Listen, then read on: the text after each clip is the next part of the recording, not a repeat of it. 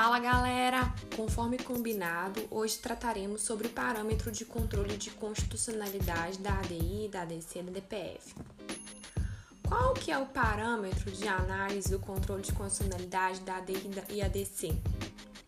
A Constituição Federal de 88, excluído seu preâmbulo, obviamente, tratados ou convenções com status de emenda constitucional, no que importa a aprovação é, conforme o artigo 5 parágrafo 3 da Constituição Federal.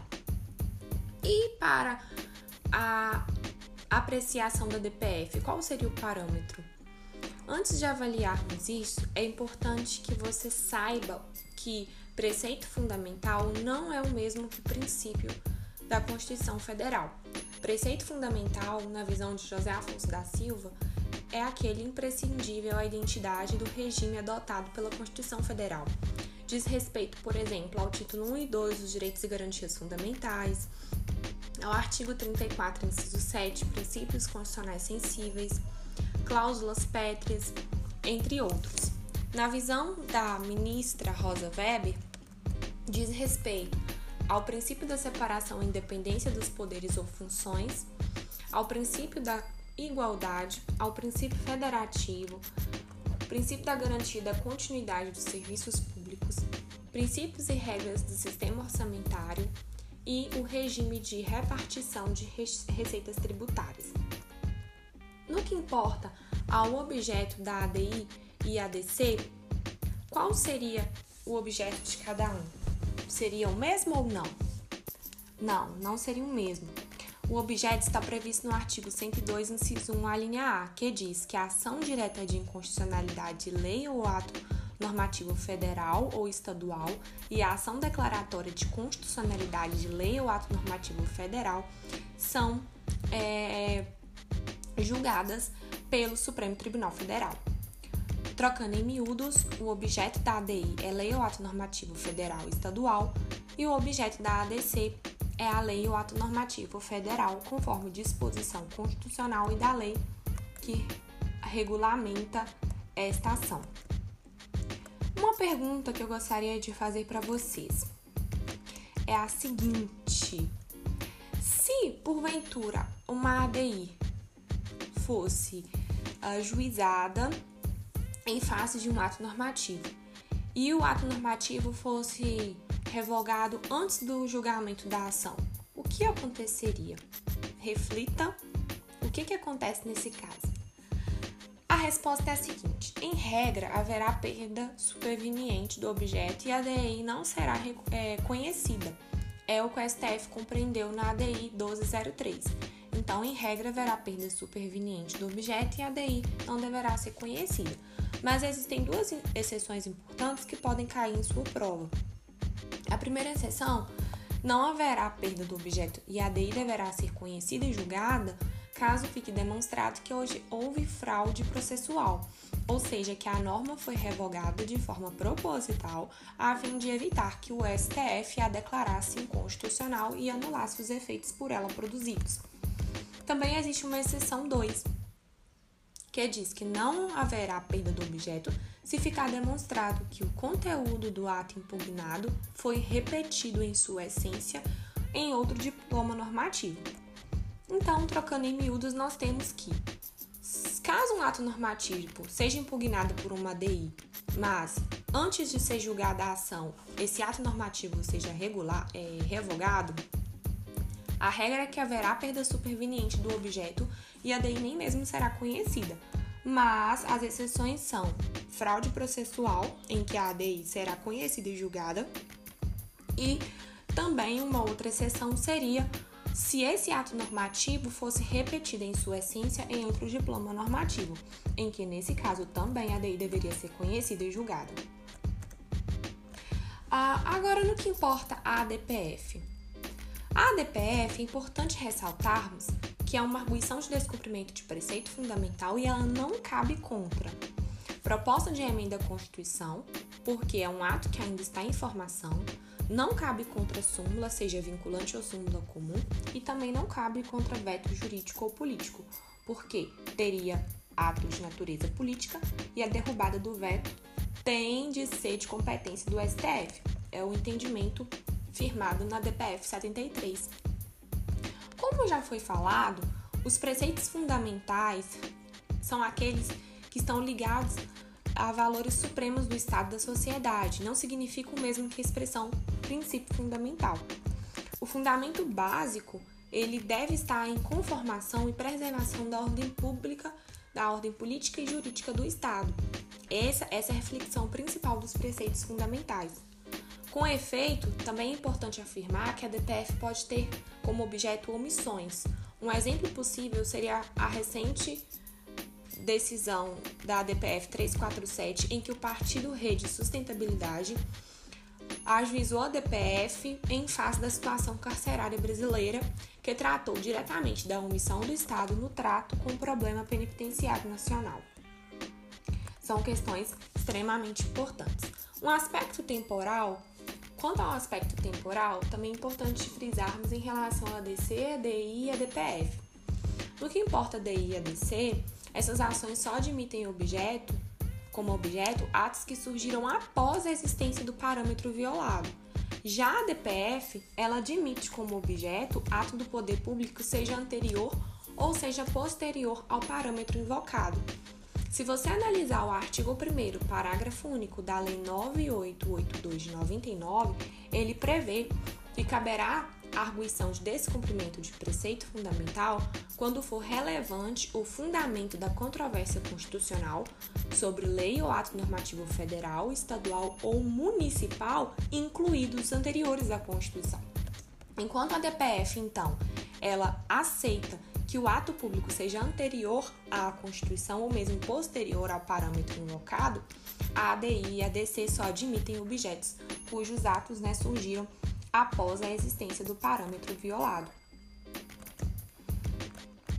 No que importa ao aspecto espacial, uh, já foi dito, mas queremos aqui é, reiterar, a ADI ela trata da lei ou ato normativo federal e estadual que, que viole a Constituição Federal, seja na forma material na, ou mesmo procedimental. A ADC somente lei ou ato normativo federal que viole né, a Constituição Federal em seu aspecto material de conteúdo ou formal procedimental. E a DPF, ela pode ser conforme artigo 1 inciso 1 da Lei 9882, que, como já lido, né, é, abre aspas, caberá também a arguição de descumprimento de preceito fundamental quando for relevante o fundamento da controvérsia constitucional sobre lei ou ato normativo federal, estadual ou municipal, incluídos os anteriores à Constituição. Fecha aspas. E com relação à decisão de mérito? Para que se tenha uma decisão de mérito das ações de controle concentrado, é importante que haja um quórum tanto um coro de instalação quanto um coro de votação. Muito cuidado porque as provas elas confundem muito isso e induzem a erro. O coro de instalação corresponde a oito ministros, conforme o artigo 22 da Lei 9868 e o artigo 8 da Lei 9882, ambas de 99. E o quórum de votação corresponde a seis ministros, conforme o artigo 23 da Lei 9868 de 99 e a legislação 9882 não fala a respeito desse aspecto, mas por analogia aplica-se o mesmo quórum de votação. Então, instalação são oito ministros e de votação são seis ministros. E no que importa aos efeitos, quais seriam os efeitos? Os efeitos erga omnes e vinculante, conforme a previsão legal. No aspecto subjetivo, também é importante pensarmos que essa, esses efeitos eles podem uh, ser uh, modulados pelo, pelo Supremo Tribunal Federal conforme prevê a, tanto a, a, a Lei 9868 quanto a Lei 9882. Importante também pensarmos no que importa a, efe a eficácia, o efeito temporal dessa decisão. Como a decisão atinge a todos, ela é como se fosse, claro, muito entre aspas, né, uma lei. No controle concentrado, a decisão se torna obrigatória a partir da publicação de sua parte dispositiva, seja no Diário da Justiça ou no Diário Oficial da União.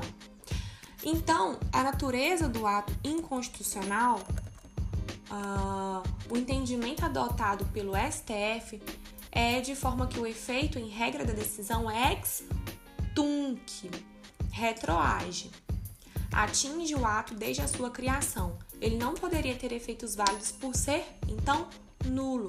E como dito, há a exceção da modulação temporal dos efeitos dessa decisão, fixando um outro momento para os efeitos da decisão. Existem para isso alguns requisitos que a própria lei prevê, que é o quórum qualificado, a existência de razões de segurança jurídica ou excepcional interesse social. A modulação ela pode ser tanto ex nunc como com efeitos prospectivos, que significa efeitos para o futuro. Lembrando também que quando eu falo de coro qualificado, eu falo de dois terços dos ministros do Supremo Tribunal Federal. No que importa a extensão da decisão, temos como ponto de partida o artigo 28, parágrafo único da Lei 9868 de 99. A declaração de nulidade com redução de texto total ou parcial reflete, então, a, o posicionamento do STF no momento em que ele atua como legislador negativo, entre aspas, cuja expressão foi utilizada por Hans Kelsen. É como se o STF, guardião da Constituição, estivesse revogando total ou parcialmente uma lei já existente. Não deixe de tomar nota de tudo isso que tem sido falado até então. Há também uma declaração de nulidade sem redução de texto e interpretação conforme.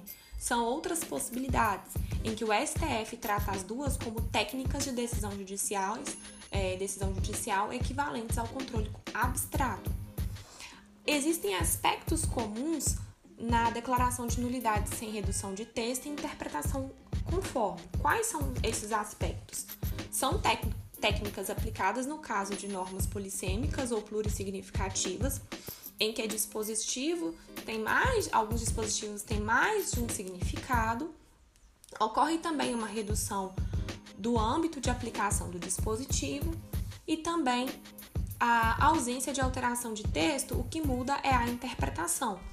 Então, uh, são extremamente importantes essas, essas pontuações, tudo que foi falado.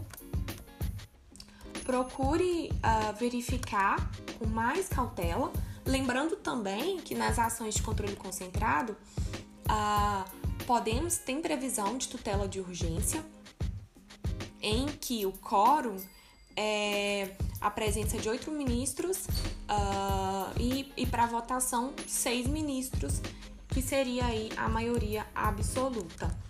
Os efeitos da, da tutela, no caso da ADC, é a suspensão do processo até o julgamento do mérito. Uh, e também na ADI não tem essa previsão, mas o STF tem aplicado o artigo 21 da legislação, que além da suspensão da lei, há também um duplo efeito. No artigo é, quinto da Lei 9882, a DPF, ela suspende os efeitos das decisões judiciais, salvo no caso de coisa julgada. Dê uma olhadinha na legislação, tanto na Lei 9882 como na Lei 9868. Reflita bastante sobre esse conteúdo mencionado, sobre esse conteúdo explicitado, porque são conteúdos que despencam em prova, ok? Fique conosco, não abandone, fique ligadinho na The Yuricast.